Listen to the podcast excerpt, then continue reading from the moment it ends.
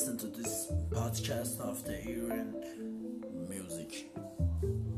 Let's for start some music attachment. You can improve your skills and